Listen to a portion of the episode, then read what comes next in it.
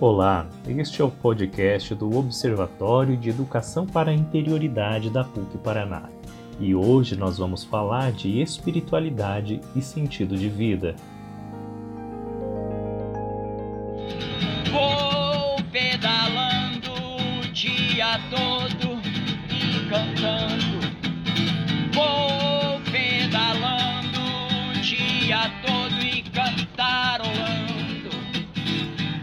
É possível que você já tenha ouvido essa voz, essas músicas, se você passou pela cidade de Curitiba. O nosso convidado de hoje é um artista e, justamente por isso, eu quero deixar que ele se apresente. Sendo assim, Plá, quem é você? Bom, primeiro ponto, um ser humano, né?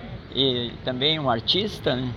É, curto muito a filosofia, desde pequeno eu sempre compus músicas e, e a filosofia devia ser de todos, todos deveriam gostar e se aperfeiçoar, porque ela significa que é, filos é amigo, sofia é sabedoria. Então é a pessoa que é amigo da sabedoria, é o filósofo. É, então, por incrível que pareça, né, a maioria do ser humano se distanciou da sofia, se distanciou né, da filosofia e se apegou no mundo muito, sabe, de materialidade, de aparência apenas e de ilusão. E, então isso aí é crítico, né? Então eu faço um trabalho amplo, assim, de, tenho um conteúdo né, filosófico, de vivência minha, né? No momento eu estou com 62 CDs gravados, já escrevi 15 livros, né? Todos publicados independente. É, tem um filme também sobre mim, duração de uma hora, também que ficou bem legal. A gente fez o lançamento desse filme o ano passado na Cinemateca.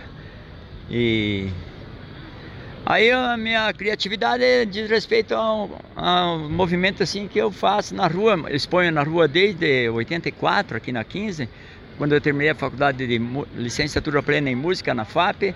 Daí eu comecei a vir mostrar minhas músicas na rua. É, estudei ainda um ano de musicoterapia então, em 83, e daí achei melhor guardar lá os diplomas e vim para a rua, que eu acho que é o palco principal, né? E é o palco amplo para o artista ter um desenvolvimento grande e também um contato direto com a realidade, onde a vida acontece. Eu prefiro, o meu palco principal é a rua. Interessante ouvir você falar, Plá, que a filosofia te inspira que você tem uma filosofia a qual você segue. Nós sabemos que a história da, da, do pensamento humano, a história dos filósofos, começa nas praças públicas. É ali onde eles podem se manifestar, é onde as pessoas se reuniam para falar sobre assuntos que eram comuns, não é? que eram coletivos, que eram de importância a todos. E ouvir você aqui na praça, no, no seu ambiente onde você se apresenta, me faz lembrar também de tantos outros pensadores, poetas e músicos e que vivem dizendo por aí que a vida teve um momento em que precisou mudar, precisou tomar um novo rumo. E você, teve algum momento marcante que você se recorda em que a partir dali você passou a ser quem você é agora, quem você é realmente? Aconteceu em 84 isso, que em 83 eu tinha é 82 eu tinha concluído a licenciatura plena em música na, na FAP, de 83 eu fiz um ano de musicoterapia lá na mesma faculdade. Aí eu comecei a é, questionar muito assim, será que eu continuo com esse curso? Daí tal, eu fui, a gente foi fazer uns estágios no, nos hospitais assim psiquiátricos, sabe? E daí eu tive contato assim com aquelas pessoas muito dopadas, com muita droga, muita coisa, até o efeito da música era muito lento demais nessas pessoas, assim, sabe? Eu pensei, não, acho que eu vou parar com esse curso e vou pra rua, vou compor, fazer um trabalho que de repente seja até que é, dê um toque para as pessoas para que elas não precisem cair nesses, nesses hospitais, né? Nesses internamentos e se encherem lá dele medicamentos e fica totalmente a pessoa dopada ali, amortecida, né?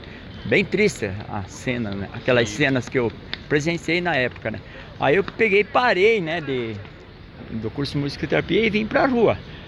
É, daí nesse fato que eu, que eu parei ali, que foi o divisor, assim, o, o rumo que eu tinha que tomar. Ou eu seguiria para ir dar aula em colégio ou faculdade e tal, de música e tal, ou eu iria meter a cara na rua, fazer o que eu sinto que eu devo fazer, criar minha própria história, né? E daí mais forte em mim foi isso aí, criar minha própria vida, minha, minha própria história pelas minhas experiências. E daí guardei lá os diplomas e vim para a rua e não parei mais, né? Em 87 eu gravei um show no Grande, no Paiol, que deu origem ao meu primeiro CD, chama-se Raio de Sol. E de lá para cá eu não parei mais de compor. Agora, no momento tem mais de 800 músicas gravadas, para você ter uma ideia. E Plá, olhando o seu trabalho, fica muito claro isso. Para mim, que estou aqui na sua frente, nessa praça, vendo tantas pessoas passarem. Mas gostaria que você me respondesse: existe algo de espiritualidade naquilo que você faz?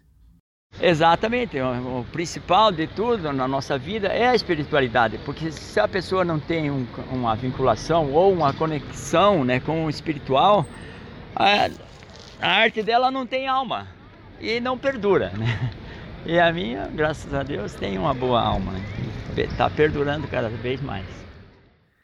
Já ouvi num documentário que fizeram a seu respeito, você dizendo que não vive da música. Você disse que vive a música. O que você diria para as pessoas que vivem daquilo que fazem e esquecem de viver aquilo que fazem? Uma pessoa perguntou para mim, eu respondi assim sem pensar, né? Ô, oh, você vive disso? Eu falei, não, não vivo disso.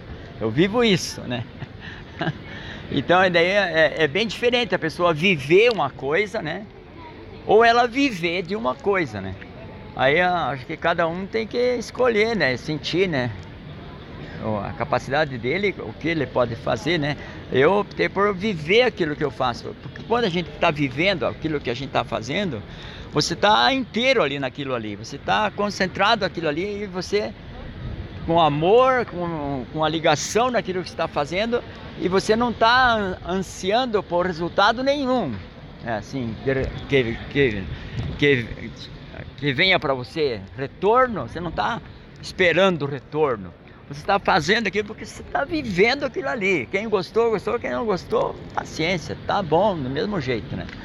Aí agora, se a pessoa faz uma coisa que ela vive daquela coisa, dela procura agradar as pessoas, procura polir aquilo ali, é, é, faz uma coisa mais racional, não faz tanto do coração.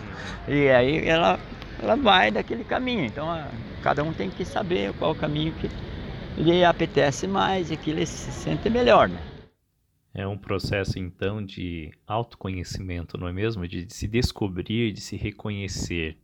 Parece que é por aí que você caminha, por aí que a tua filosofia de vida segue. É isso ou estou errado? É, acho que a mensagem principal é assim que cada um de nós, né, tem um dom. É, algo que é mais forte dentro de nós mesmos, né? Então cada um, né, da juventude principalmente, né, deve olhar para dentro de si mesmo, né? E, e, descobrir o que que ela gosta mais de fazer, o que que sente mais prazer, mais alegria em realizar e se aperfeiçoar naquilo que ela que ela sente que é mais forte dentro dela. Aí não tem erro, né? A pessoa vai, os frutos, o retorno sempre vai vindo e a, e a alegria também vai surgindo, porque a pessoa, a cada passo que ela dá, ela sente que está dando um passo é, que está sendo uma, uma, realização do seu ser, entendeu? E aí eu acho que é o principal, ela encontrar o ponto forte dela e agindo e criando, recriando. Chegamos a esta conclusão que já temos dito em outros momentos aqui pelo Observatório da PUC Paraná. É preciso olhar para dentro de si.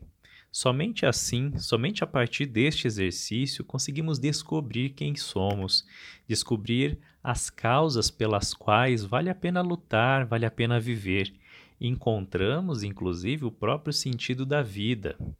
Mais uma vez, eu quero agradecer a oportunidade de conversar com esse artista popular da cidade de Curitiba, que tantas pessoas já conhecem, tantas pessoas sabem do trabalho, quando vêm aqui, percebem que ele só não, não só expõe arte, não só expõe sua música, ele expõe sua própria vida, faz da sua própria vida um símbolo daquilo que ele acredita. Que nós possamos também chegar um dia a fazer algo parecido, algo semelhante. Plá, meu muito obrigado. Agradeço também a você, ouvinte, que acompanha o nosso trabalho. Eu sou Valcir Moraes e nos encontramos no próximo podcast de Identidade Institucional da PUC Paraná.